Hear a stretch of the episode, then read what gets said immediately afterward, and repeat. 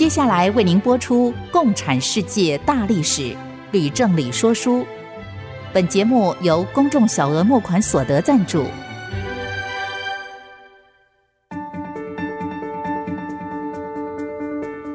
共产主义的兴衰影响近两百年来的全球局势。认识共产主义，才能掌握二十一世纪的国际发展。全球视角。大历史观点，欢迎收听《共产世界大历史》，吕正理说书。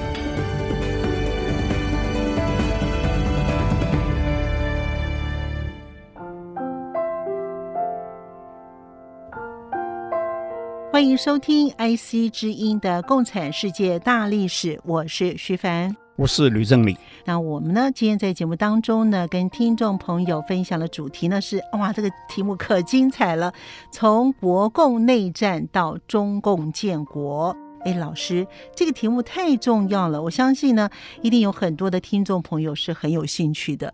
是的，从国共内战到中共建国这一段历史，决定了此后海峡两岸的分隔跟分治。嗯，也影响了此后。整个世界的历史当然重要，对。不过由于它的内容非常的复杂，一讲讲不完，所以我们要分开两次讲。今天只能讲第一部分，到了下一周我们再讲第二部分。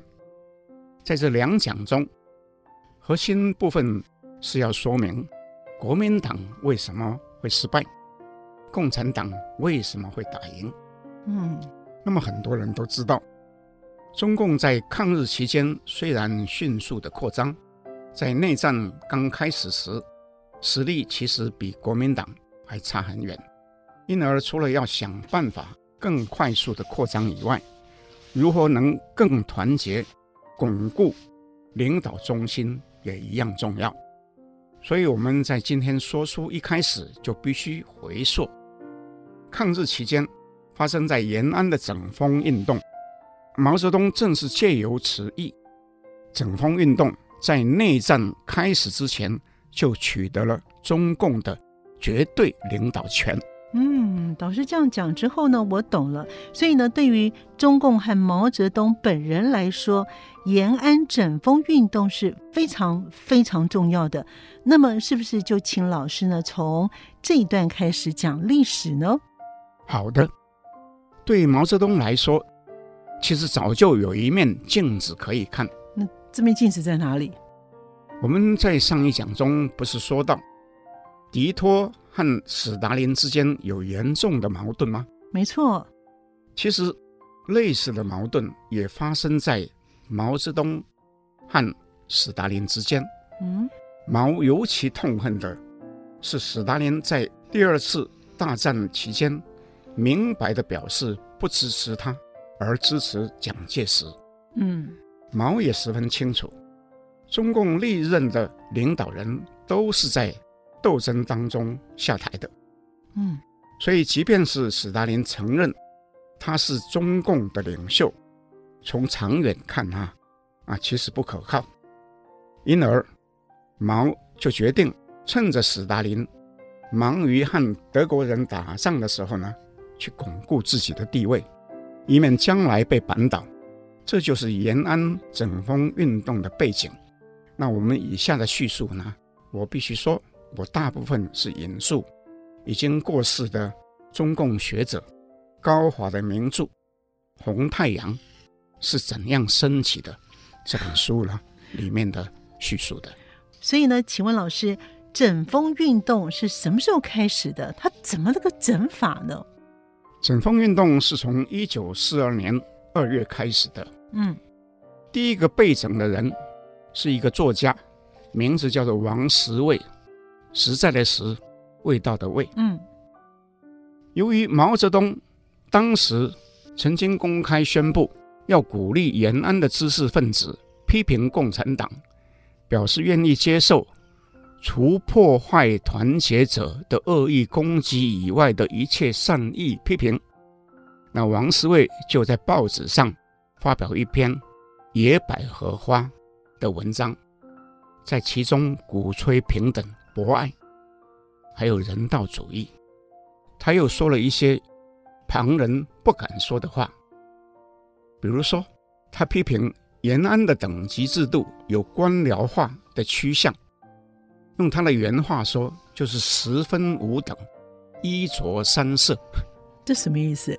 这吃的东西呢，分五个等级。哦，衣服有三种不同的颜色。哦，他又说，青年学生一天只有两餐，啊，很稀薄的粥。那大人物却极尽了享受，而且在大礼堂里面可以举行舞会，可以跳到通宵达旦。哎呦，啊，所以他说，很多怀抱理想的知识分子呢，无不失望。他的结论是什么呢？他说，共产党。如果不能改正许多的黑暗面呢、啊，天是必然要塌下来的。嗯，那么这一句话呢，有玄机。嗯，因为毛不止一次曾经说过，天塌不下来的。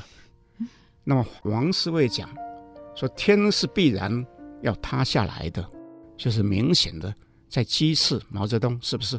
对，哎，但是王世卫的胆子很大，哎，他会不会惹祸上身呢？那当然的，野百合花轰动了整个延安，很多人就纷纷的响应，发表文章或是写壁报啊，去响应他。不料毛泽东大怒啊，嗯，说这不是善意的批评，而是恶意的攻击的，嗯哼，就下令逮捕王世卫，给他带了三条罪名。哪三条罪名？第一，他是反党分子。第二，他是托派分子；第三呢，他是国民党的特务。哇，这三项都很大的哈。所以很多人就立刻跟王世卫就划清界限，或是自我检讨。嗯，可是毛泽东就决定借此进一步的整风，他下令成立一个称为中央总学委的机关，毛自任为主任。以党内的第二号人物刘少奇跟政治局委员兼中央情报部部长康生为副主任。嗯，康生呢负责实际的执行，但是康生呢，他的手段是非常的狠毒，又极尽诬陷的能事，所以人人害怕。嗯哼，在整风运动当中，康生要求党员。参加学习马列主义，研读毛泽东的著作，又推出审干、反奸跟治病救人一系列的运动。哇，那老师，我又要想要问的是呢，审干、反奸呐、还有治病救人这一堆又是什么样的意思呢？所谓的审干，就是逼迫所有的干部。反复的撰写反省报告，还有自传，诚实的去交代自己的过去，然后交由总学委去审查跟纠正，就悔过书就对了。不是悔过书，而且有自传。哎呦啊，巨细靡遗的自传交代过去。那么什么是反间呢？就是逼迫所有的人揪出托派、特务或是反革命分子。就是拉别人下水。那么，什么是治病救人呢？就是要拯救那些被认为已经失足的党员，使其能够重新做人。那康生采取严刑逼供的残忍的手法，使得很多党员身心严重的受伤，甚至痛哭流涕，或是精神失常。当时中共也在延安以外其他的根据地推动整风啊，据估计啊，总共大概有一万五千人受害。哇，这么多人受害啊！是啊，在整风运动当中，毛最在意的其实是如何消除苏联对中共的影响。毛泽东思想，因而是在这一段期间提出的。并且获得中共领导阶层一致的推崇。王明最先被迫表态，要向毛泽东同志学习。其他像周恩来、朱德、彭德怀、陈毅的人呢，就接着呢表态。周恩来甚至公开的说啊，就是他的原话，嗯，他说：“我们党二十二年的历史，证明只有毛泽东同志的意见是贯穿整个历史时期，发展成为一条马列主义中国化，也就是中国共产主义的路线。但是毛仍然只是。”康生发起批判王明、博古的大会，迫使两个人不断的写自传，不断的写自我检讨的材料。周恩来也被迫写反省笔记。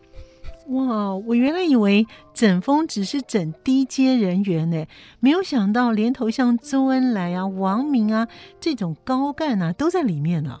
那基本上是什么人得罪过王，什么人得罪过毛泽东，什么人就会挨批。嗯，我不是曾经讲过，周恩来跟王明当年在江西苏维埃区的时候，都曾经在开大会的时候呢，公开批判毛泽东。嗯，又拔掉他的军队指挥权，又逼迫他到福建汀州一家医院里面去养病哈。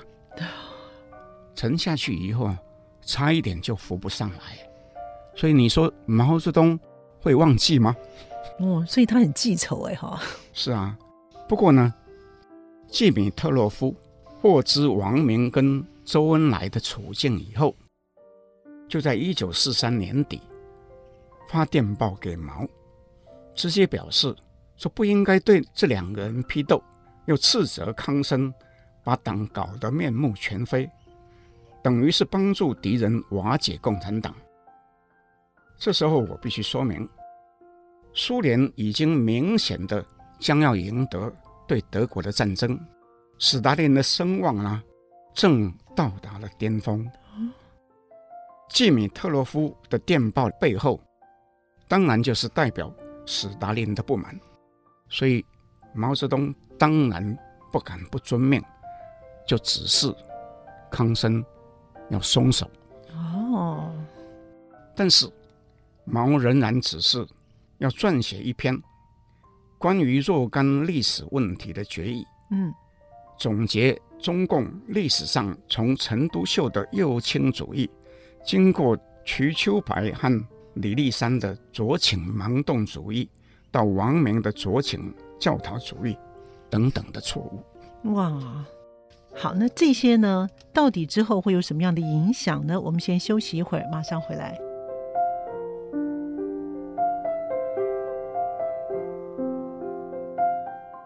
欢迎朋友们继续回到《共产世界大历史》。我们的节目呢是在每个星期二的晚上八点钟播出，在每个星期六的下午十四点到十五点也会重播。老师，请问一下，在共产党这样的慎重其事的讨论历史的问题，他又要求通过决议，它究竟有什么样的特别的意义呢？那其实是重要的不得了，因为通过历史决议，就决定了。谁的思想是错的，谁的思想正确？嗯，谁有资格代表正统？所以在关于若干历史问题的决议通过以后，毛就等于统一了中国共产党的思想，如同斯大林以斯大林主义统一苏联一样，红太阳啊，从此就升起了。嗯，不过。高华先生在他的书里面说，由毛泽东植入中共机体的极左的省干肃反政策，经过整风运动演化为党的性格的一部分，对于一九四九年以后的中国带来了长期不良的影响。嗯，为什么呢？好问题。那原因就是说。在省干肃反里面所采用的一些逼宫性，都是非常残忍、非常邪恶的手法。所以，他虽然达到树立毛泽东思想的目的呢，但对人心啊，就已经造成非常负面的影响。那这个影响呢，其实呢，不只是在那个时候，一九四六年，甚至。一直到今天的中国大陆的共产党员，甚至一般的民众，其实也受这个思想哈的荼毒哈，嗯，相当严重的影响。好，我们继续讲。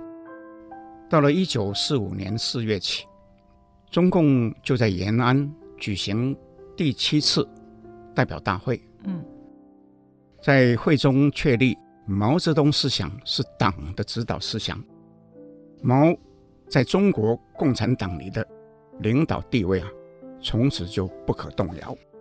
所以，在中共的历史上，在延安召开的第七次代表大会是非常重要的，是吗，老师？那是当然的。从老师刚才把延安整风运动，还有毛泽东呢这个红太阳是如何升起的，说得很清楚。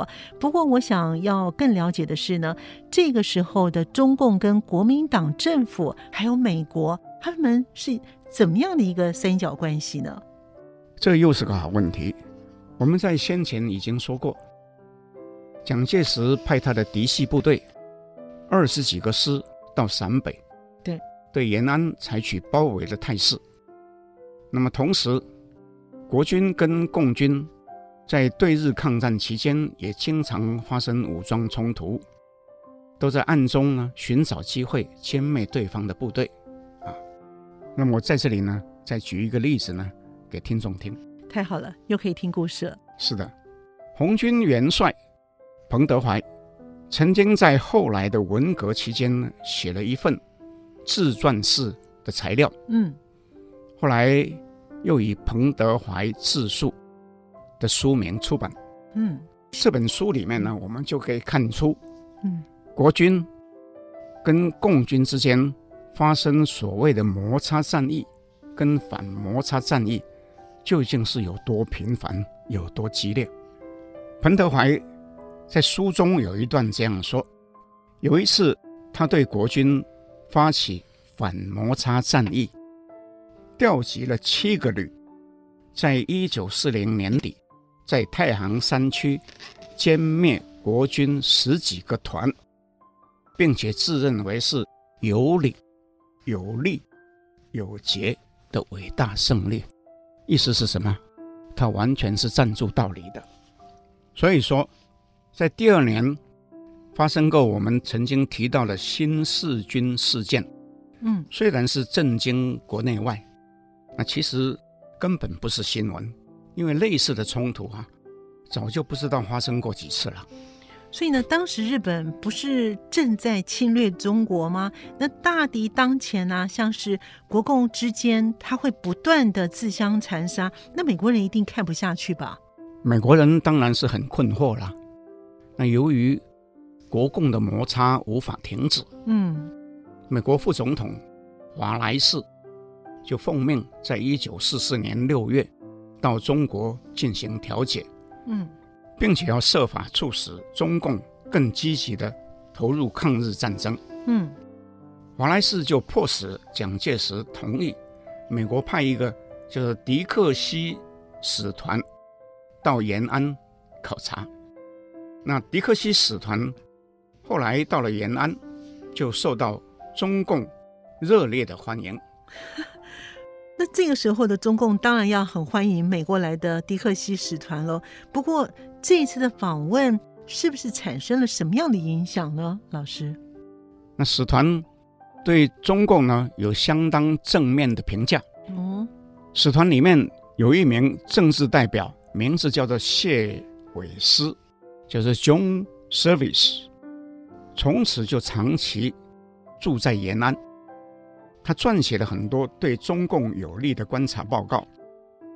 当时史迪威的部属里面也有很多人同情中共，其中以一个叫做戴维斯为首。这戴维斯的英文名叫做 John Davis，他跟谢维斯被合称为戴谢集团。对美国的中国政策哈、产生非常大的影响。这样听起来，迪克西使团他只是来调查的，但是他留下来的成员的层级呢也都不高，也不可能会让国共停止冲突。所以美国是不是又派什么样的人到中国来做个调停呢？徐帆说的是，所以罗斯福后来又请他的一个好友，名字叫做赫尔利，当特使，嗯，来协助调解史迪威和蒋介石之间的争执，并且也负责调停国共的冲突。那么这个赫尔利受命以后，就决定先飞到莫斯科，因为他想探寻苏联人的态度。那苏联人怎么说呢？斯大林接见赫尔利，说苏联从一九四三年解散共产国际后，跟中共根本已经没有联系了。那苏联将全力支持蒋介石领导中国对日抗战，不过建议考虑成立联合政府，容纳中共在里面。赫尔利一听大喜。那事实上，华莱士跟其他的美国官员也曾经访问过莫斯科，听到斯大林和莫洛托夫说同样的话呀。那您的意思是说，这些都是谎话吗？从后来发生的事情看，斯大林和莫洛托夫确实都是在说谎。嗯，为什么呢？因为当时苏联虽然和中国的联系比较少，季诺维也夫的话，毛泽东却还是都在听啊。嗯，斯大林说要帮蒋介石抗战。实际上，一直到后来，美国在日本投下原子弹，嗯，迫使日本投降之前，并没有出过一兵一卒，是不是？对。那至于他讲什么联合政府，我们从前面一讲讲苏联在波兰、匈牙利、捷克怎么样成立联合政府，他后来的悲惨结局看来，那当然也是不怀好意，是不是？没错。不过，赫尔利听了这些话，他还是很高兴，不是吗？不错，赫尔利接着就飞到了重庆，开始在蒋介石跟史迪威之间进行调解。我们先前说到，在蒋介石和史迪威的冲突之间，罗斯福最后决定撤换史迪威。对，那其实有一部分是因为听取了赫尔利的建议。才做成的，嗯嗯，所以蒋介石当然就很高兴啦，所以他也就同意说，那赫尔利你就到延安去吧。那赫尔利到延安去会有什么样的成果吗？赫尔利到了延安和毛泽东见面，主要是讨论国共合作的方案。之后他又由周恩来陪同飞回重庆，就当面建议蒋介石停止国民党。一党专政，改为成立联合政府，又建议公平分配中国从盟军得到的战略物资，但蒋介石拒绝，他坚持共军必须接受整编为正规国军，那毛当然就不接受了。那当然，嗯，是啊，所以这个和谈呢就陷入了僵局。嗯，那两人。谈判破裂以后，我讲个故事。好，毛泽东就对人讲，他说：“蒋先生总以为天无二日，民无二王，我不信邪，偏要出两个太阳给他看看。”哇，这毛泽东说这个话真的是很强硬哎。是啊，这句话也充分表现了毛泽东的性格。对，没错，从他这些呃点点滴滴就可以看得出来他的这个个性了。好，我们先休息一会儿，回来之后呢，麦克阿瑟将军要出场了，同时国共和谈，因此内战也爆发了。我们马上回来。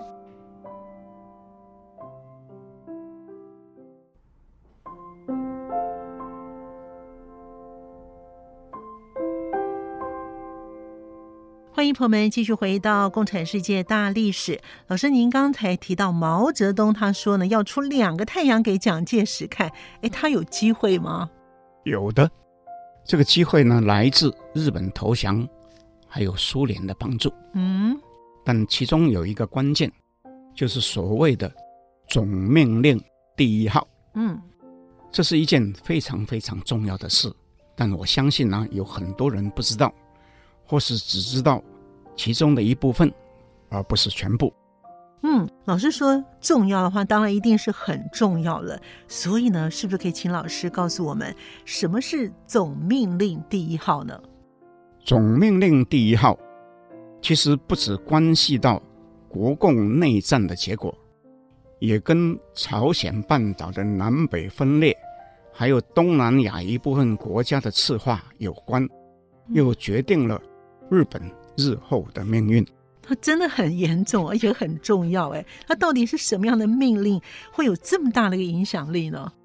所谓的总命令第一号，是有关盟军在第二次大战结束后，究竟要如何受降的一个军事指令。杜鲁门在日本投降以后，任命麦克阿瑟为远东区盟军最高统帅。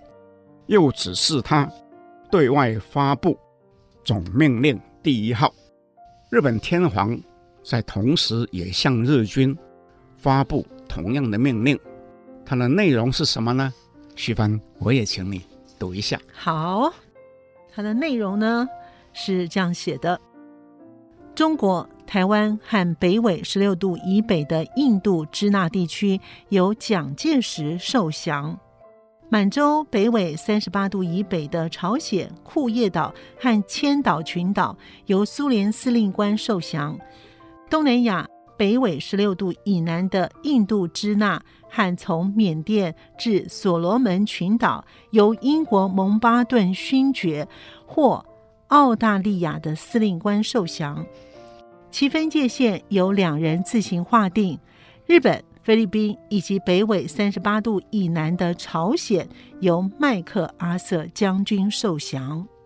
所以我直接的说，这道命令呢，决定了其后东亚各国的命运了。难怪老师会说这个很重要哈。那既然这件事情这么的重要，是不是可以请老师解释一下这个命令究竟是怎么样影响中国、朝鲜半岛和东南亚各国他们的后来的发展呢？好的，我先归纳一个重要的概念，就是凡是有苏联参与受降的地方，后来大部分无法逃脱被赤化的命运。凡是没有苏联参加受降的地方呢，后来大多没有被赤化。哇，这样听起来真是一刀切！只要被苏联摸到，就等着被共产党统治。不错，我们就从日本开始说。好，日本当时是由美军单独受降。嗯，麦克阿瑟又是后来日本最高的统治者，所以政治社会。都很容易获得稳定，经济也得以迅速复兴，是不是？没错。接着我们讲菲律宾，菲律宾也是由美军单独受降，所以情况跟日本类似。对，在菲律宾虽然共产党的武装势力不小，但没有机会扩大。那至于台湾，是由蒋介石的军队单独受降。台湾当地又没有任何足够强大的武装反抗力量，所以国民党就顺利的接收，意外的在数年以后成为蒋介石从中国大陆战败以后撤守的基地。所以这些苏联没有参加受降的地区，果然是没有被赤化。那么其他地区呢？我们先讲中国东北，好，满洲地区，嗯。那是由苏联红军受降的，那就直接埋下后续发展的变数。嗯，中共后来正是在东北国共内战当中取得胜利而建国。那么同样的原因，朝鲜南北是由美国和苏联分别受降，那直接就导致后来的韩战以及南北韩的分裂。那至于东南亚地区，那情况就比较特别。虽然开始时是规定由蒋介石的军队跟英国的军队分别受降，后来却发生一连串的变化，导致苏联暗中支持的胡志明所领导的越盟跟法国的殖民势力对抗，最终演变了成为南北越对峙的局面。哦，经过老师这样分析呢，跟说明呢是比较清楚，也比较明了了。那么，老师，那接下来我们要讲的是不是就是苏联它如何在中国东北受降呢？正是。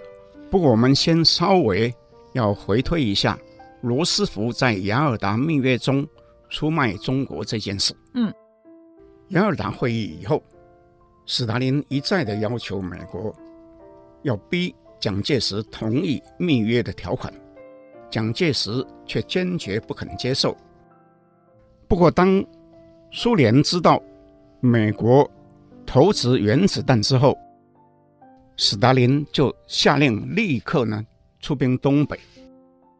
那蒋介石当然就大吃一惊啦。对，这才急忙派宋子文跟蒋经国一起到莫斯科去见斯大林。并且迅速地签订了中苏友好同盟条约。啊，这个条约呢，我们在念历史的时候都念过。那这个条约是怎么说的呢？在条约里面，中国同意苏联取得在中国东北的特权，也承认外蒙古独立。苏联也重申同意尊重中国的主权跟领土完整，保证支持蒋介石统一中国。也不提供武器给中共。斯大林又保证，在日本投降之后三个星期以内，开始从东北撤军，并且在三个月内完成。那么这个条约签订以后，斯大林就对毛泽东施压，要求他和蒋介石进一步举行和谈。毛泽东。只得跟周恩来就一起呢，又飞到重庆去。嗯嗯，老师，那毛泽东跟周恩来一起飞往重庆，他们有谈出什么样的结果吗？你要知道，国共之间的互信哈、啊，早就荡然无存了。是的，所以谈判从一开始呢就注定失败。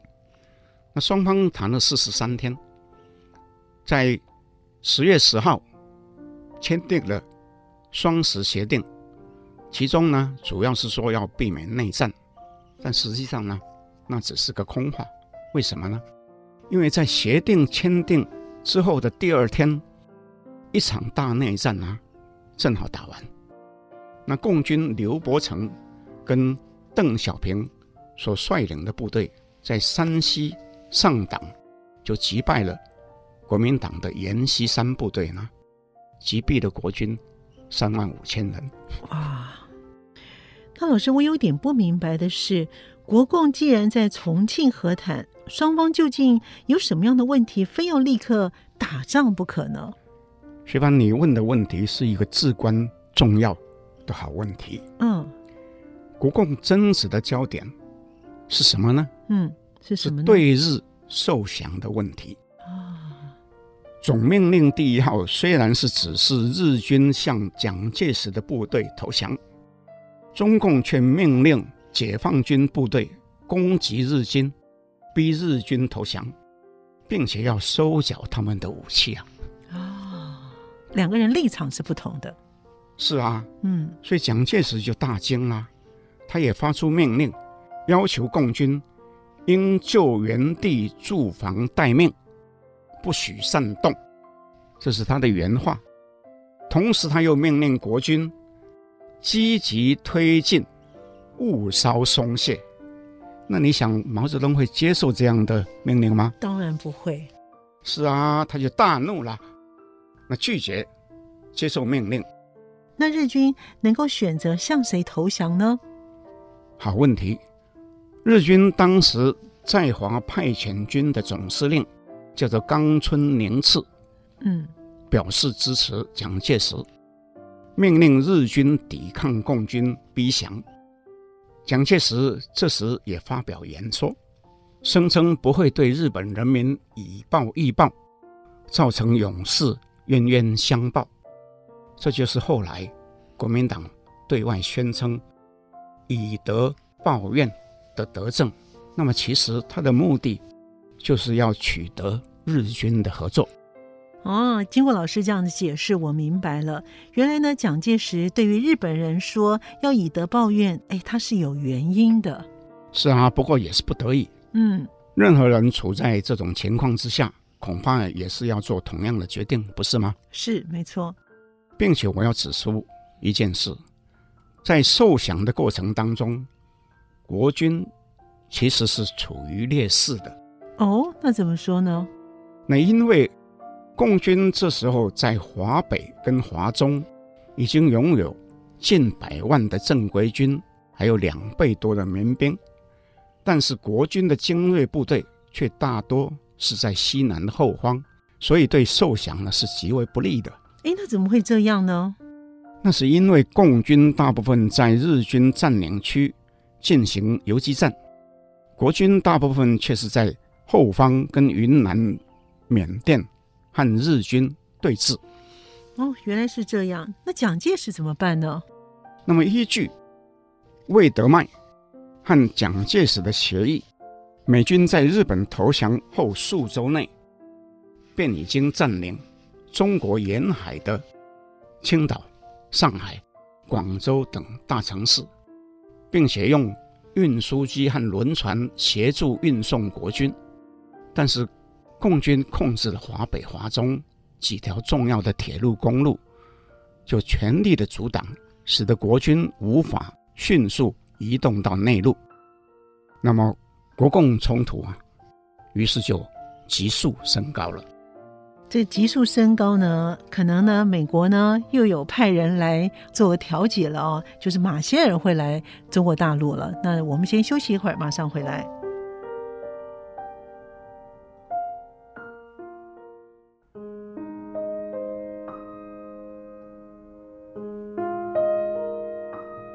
欢迎朋友们继续回到 IC 之音《共产世界大历史》这个节目呢，会在每个星期二的晚上八点钟播出，在每个星期六的下午十四点到十五点会重播。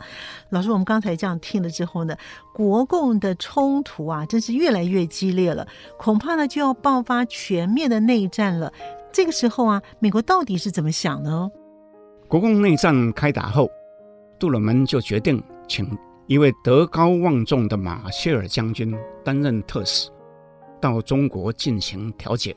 那马歇尔将军有什么样的显赫的资历吗？为什么会说是德高望重呢？马歇尔在二战期间是罗斯福总统非常倚重的陆军参谋长，又向罗斯福保荐了一些年轻的将领，比如艾森豪。巴顿将军、布莱德雷将军等，后来都是名将啊。是的，所以他的功劳非常的大，在军中跟政界的威望也很高。那么他在年轻的时候也曾经担任驻华的武官，所以也学会了一些华语。哦，原来是这样。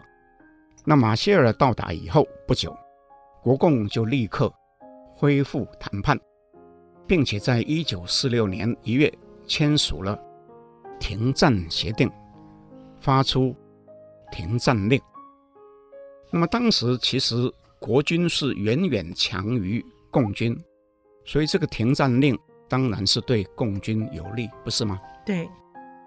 那马歇尔这时候又请国共跟其他中国各党派的代表共同举行政治协商会议啊，并且达成共识。同意要进行政治民主化、军队国家化，并且要召开国民大会、制定宪法。但实际的说，国共的军事冲突在协商当中呢，并没有停止过。在东北，问题尤其的严重。嗯，那老师，东北问题为什么严重呢？东北的问题根源。在于苏联，当初斯大林承诺在受降后三个月内从东北撤军完毕，对，后来却一直驻军不退啊。嗯，那苏联远东军总司令马林诺夫斯基下令将价值超过美金二十亿元的各种日本工厂设备哈，当做战利品全部拆卸，然后运回苏联，又一并掳走了很多日本的工程师。哈，苏联真是很赖皮，而且他很贪心哎。那这个时候蒋介石怎么怎么办呢？蒋介石就派代表前去要求国军接防。嗯。但马林诺夫斯基总是推脱阻挠啊，毛泽东却在这时候下令华北的共军急行军赶到东北，嗯，由林彪组建一支东北民主联军。但是由于美国的压力，苏联不得不承诺在一九四六年一月底要完成撤军。可是依据毛泽东自己发表的一篇文章，这篇文章收在《毛泽东选集》里面。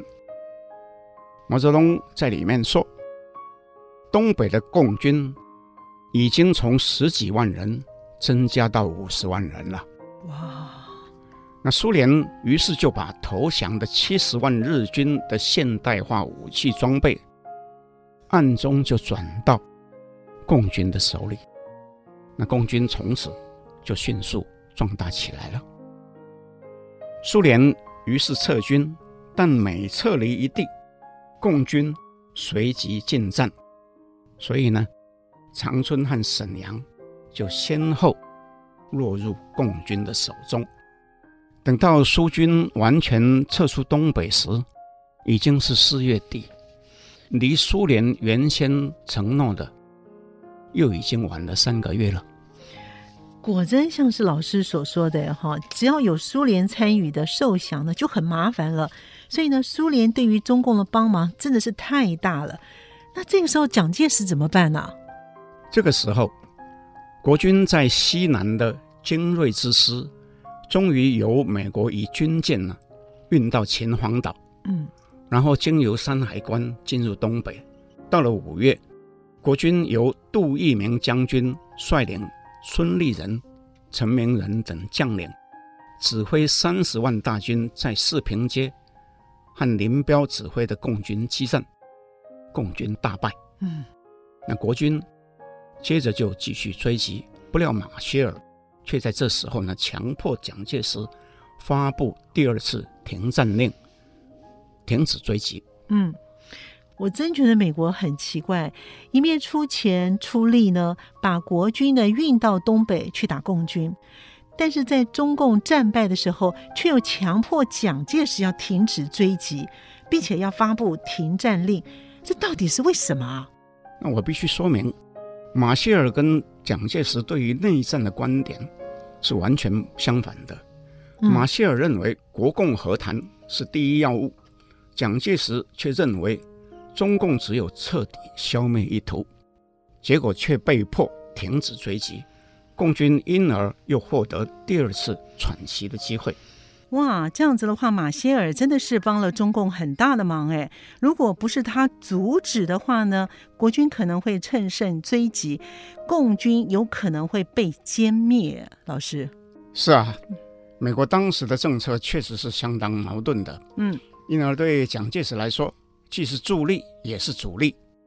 问题是，国军的武器大部分是由美国供应的，因而蒋介石不能不听从马歇尔的建议，共军因而侥幸逃过一劫。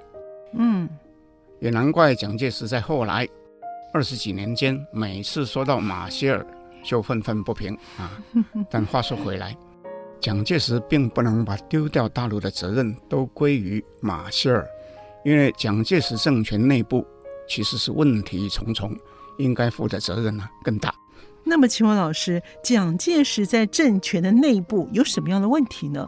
首先，当时国民党被认为是一个封建而腐败的政党，嗯，其中有一个被称为西西系的派系特别跋扈。哦，西就是 A B C 的西啊，对，因为两个领导人呢都姓陈啊，一个是陈果夫，一个是陈立夫，两兄弟。哦啊，他们两兄弟是当年同盟会的元老陈其美的侄儿。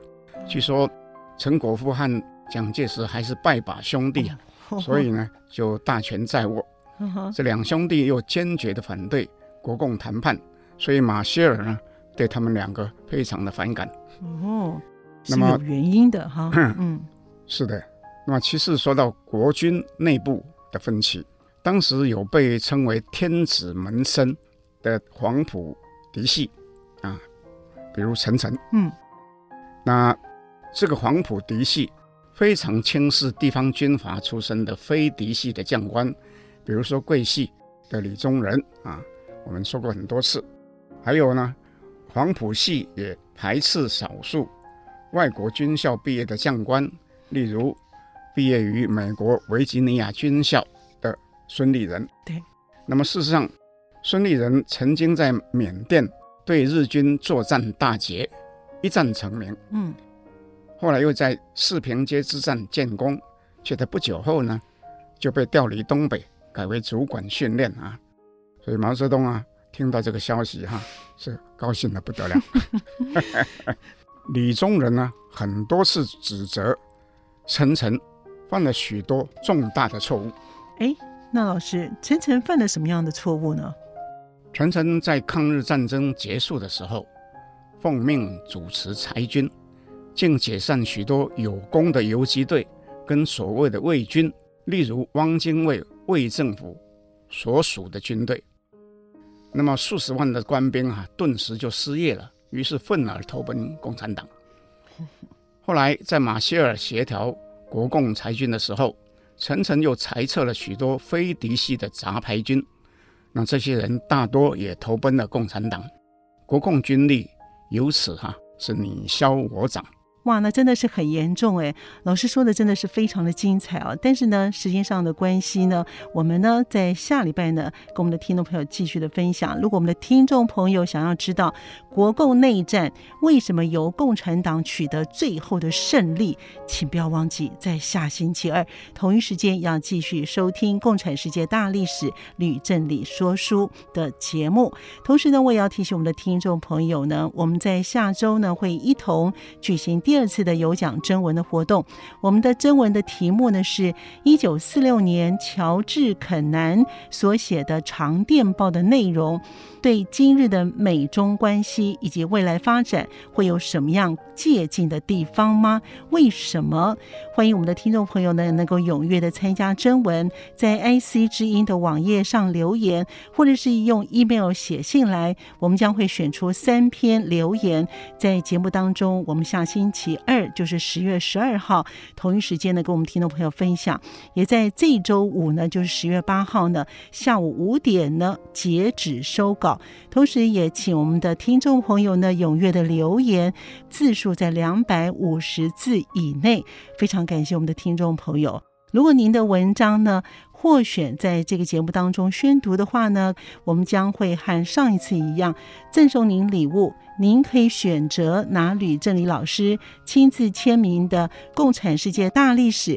或者是等到明年秋天节目结束之后，将会制作限量发行的 USB，其中会有这个节目的每一讲的内容跟录音。